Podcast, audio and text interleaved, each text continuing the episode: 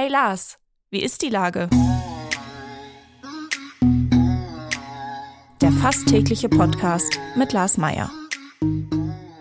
Wie ist die Lage? Unser fast täglicher Podcast in Kooperation mit der Hamburger Morgenpost, der Gute-Leute-Fabrik und Ahoi Radio spürt tagesaktuellen Fragen nach.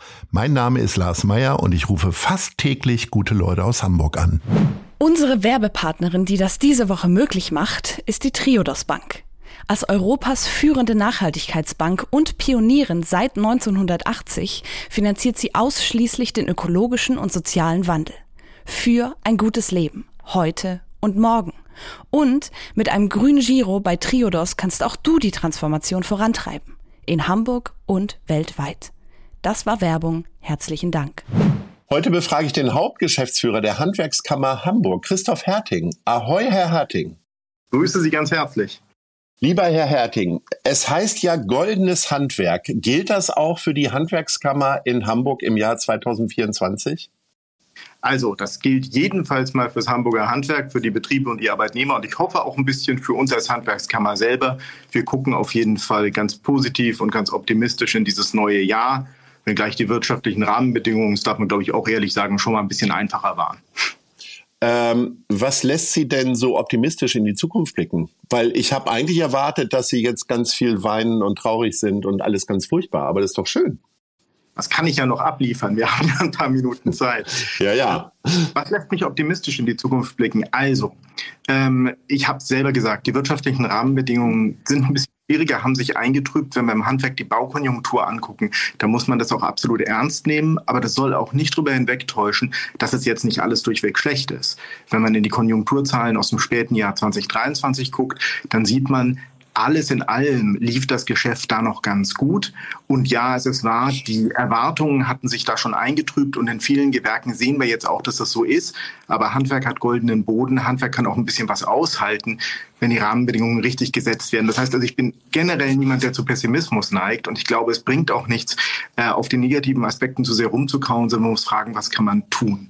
Und der zweite Aspekt, der mich in dieses Jahr mit einem echten Element von Zuversicht gehen lässt, ist äh, das Ausbildungsengagement der Betriebe, das wir im letzten Jahr gesehen haben. Das war wirklich toll. Wir sind jetzt bei den Ausbildungsangeboten über Vor-Corona-Niveau. Und das ist wirklich äh, toll. Das hat eine Weile gedauert. Äh, und wir haben auch eine super Entwicklung gehabt bei den neu abgeschlossenen Ausbildungsverträgen. Das sieht gut aus. Da ist noch wahnsinnig Luft nach oben. Das ist wahnsinnig schwer für die Betriebe, jemanden zu finden. Aber die Betriebe sind hinterher. Und dass die Betriebe sagen, wir wollen ausbilden, wir suchen Leute, das ist ja erstmal ein gutes Zeichen. Denn das zeigt ja, die haben auch Zuversicht in ihre weitere Geschäftsentwicklung. Unbedingt. Ähm, jetzt will ich trotzdem noch mal einen negativen Punkt ansprechen, das ist der Elbtower. Da kann ich mir ja vorstellen, dass da unfassbar viele Gewerke irgendwie zu tun haben, die auch aus Hamburg kommen. Hoffentlich zumindest, dass da lokale Aufträge vergeben werden. Und die gesamte Signa-Pleite zieht ja doch viele andere Baustellen auch noch mit runter. Ähm, ist das so ein bisschen äh, eine Sorgenfalte auf der Stirn oder ist das etwas, was eigentlich normal ist, solche Insolvenzen und jetzt einfach nur durch den populären Standort äh, einfach noch größer und populärer gemacht werden? Ja, also ich glaube, die Signa-Insolvenz läuft schon ein Stück weit aus dem Rahmen des Normalen raus. Ne, das muss man sagen. Nicht nur für Hamburg, aber auch in Hamburg ist ja auch bei weitem nicht nur der Elbtower, der betroffen ist. Nichtsdestotrotz ist es bisher so, wir haben da unsere Fühler ausgestreckt, waren auch mit dem äh, Baugewerberverband, mit der Bauinnung äh, dazu im Gespräch. Äh, ist es jetzt nicht so, dass da Hilferufe aus allen Ecken kommen? Man muss das jetzt kritisch beobachten. Da sind sicherlich auch Betriebe betroffen, aber es ist bisher jetzt nicht äh, ein Tsunami. Das kann man nicht sagen. Okay, kommen wir noch mal ähm, zu dem zu den Ausbildungs äh, zu der Ausbildungssituation. Ähm, alle haben eigentlich Nachwuchssorgen. Auch das ist ja ungewöhnlich, ähm, äh, dass das offensichtlich im Handwerk nicht ganz so ist. Doch, doch. Also die Nachwuchssorgen sind schon da. Die Betriebe suchen händeringend. Und wenn man guckt, wie dann die Stellen am Ende besetzt werden, kann man jetzt Licht und Schatten. Ne? Kann man sagen, Licht ist, dass wir ähm, 2023 aufs Vorjahr ein Plus von fast sieben Prozent bei den abgeschlossenen Lehrverträgen hatten. Das ist schon richtig stark. Ähm, und gleichzeitig muss man sagen, wir, wir fragen dann immer die Ausbildungsbetriebe, wie ist es denn gelaufen mit eurer Azubi-Suche in diesem Jahr? 25 Prozent haben gesagt, Mensch, wir hatten Stellen und haben gar keine besetzt häufig dann eine. Weitere 25 Prozent der Ausbildungsbetriebe haben gesagt, wir konnten leider nicht alle besetzen. Und dieses Delta wird schon größer. Und deshalb ist es eine große Herausforderung für die Betriebe selber, für die ganzen Organisationen im Handwerk, ganz besonders auch für die Kammer, da eben massiv zu werben und so viel wie möglich in Berufsorientierung und in Kontakt mit jungen Leuten mit Blick auf Berufseinstieg zu investieren. Das haben wir 2023, glaube ich, erfolgreich gemacht, zeigt sich vielleicht auch ein Stück weit mit in den Zahlen. Aber das bleibt weiter bergauf. Wenn das alles äh, einigermaßen gut läuft, was sind denn die wahren Herausforderungen? Wir haben ja, äh, ich sag mal, vor zwei Jahren kann ich mich erinnern, da war die Handwerkskammer sehr stark dabei, dagegen zu wettern, dass es eine autofreie Innenstadt gibt, äh, weil die Handwerksbetriebe dann ja eben nicht mehr an die Baustellen ranfahren können. Ich glaube, da hat es genügend Sonderlösungen gegeben. Was sind denn so noch Herausforderungen in diesem Jahr?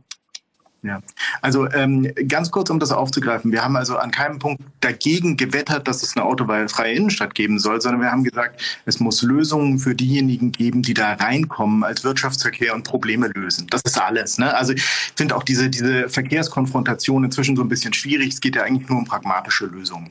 Ähm, und wenn ich jetzt gucke, wie die Schwierigkeiten insgesamt im Handwerk äh, aussehen und was so die Herausforderungen sind, ja, kann ich jetzt auch über, über Stadtverkehr und Parken sprechen ein vielfach besprochenes Thema. Ich hatte letzte Woche ein ganz interessantes Treffen abends mit 50 äh, Betriebsinhaberinnen Inhabern, die sich in den Bezirken, in unserem Ehrenamt engagieren, gegenüber den Bezirksämtern, den Bezirksversammlungen. Und das ist ein Thema, das ist immer auf dem Tisch und auch mit jeder Menge Emotionalität. Also das geht nicht weg.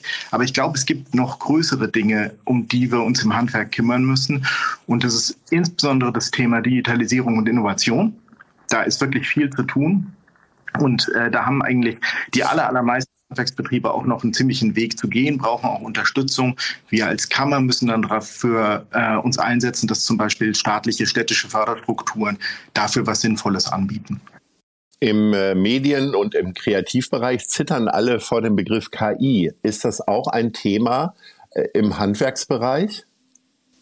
Es ist ein Thema im Handwerksbereich. Ich erlebe kein Zittern, sondern große Neugier. Aber das ist nachvollziehbar. Also im Handwerk gibt es natürlich Kernleistungen der Arbeit, die lassen sich durch KI nur extrem schwer oder nicht ersetzen. Ja, natürlich gibt es eine fortschreitende Technologisierung, aber äh, ne, ein, ein Dach deckt sich dann am Ende doch am besten mit Händen und Werkzeugen. KI ist aber ein Thema, wenn es um alles geht, was in Handwerksbetrieben im Backoffice passiert, wenn es um Angebotserstellung, Angebotsprüfung geht.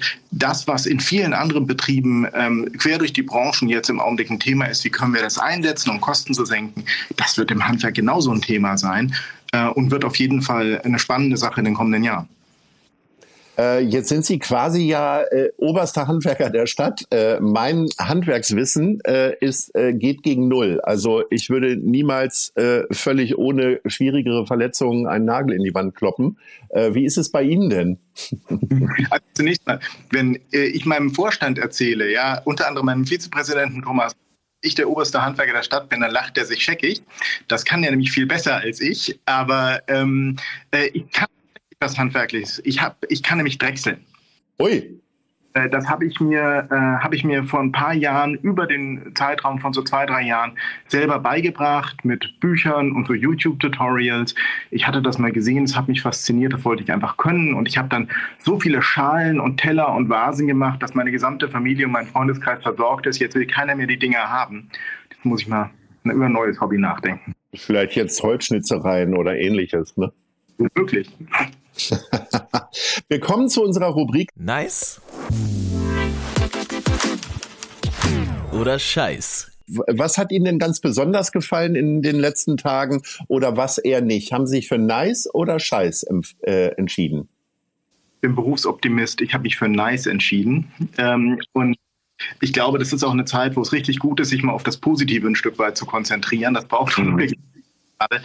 Ich bin einfach ähm, beeindruckt davon und finde es toll, wie viele Leute in den letzten Tagen in Hamburg, aber eben auch quer durch die Bundesrepublik auf die Straße gegangen sind, um öffentliches Wort zu erheben für eine Gesellschaft, die alle willkommen fühlen können. Eine Gesellschaft, die Nein sagt zu Extremismus und die alle willkommen heißt. Das ist im Augenblick das, was mich stark umtreibt und was ich einfach für einen wahnsinnig wichtigen Beitrag halte. Schön, dass es das gibt. Unbedingt. So, das war der Hauptgeschäftsführer der Handwerkskammer Hamburg, Christoph Herting. Ich darf mich recht herzlich bedanken und ähm, ich freue mich, wenn wir uns das nächste Mal sprechen, äh, wenn Sie mir von Ihrem neuen handwerklichen Geschick erzählen und sage Ahoi. Das war mir ein Fest. Tschüss. Tschüss. Dieser Podcast wird präsentiert von der Gute-Leute-Fabrik, der Hamburger Morgenpost und Ahoi Radio.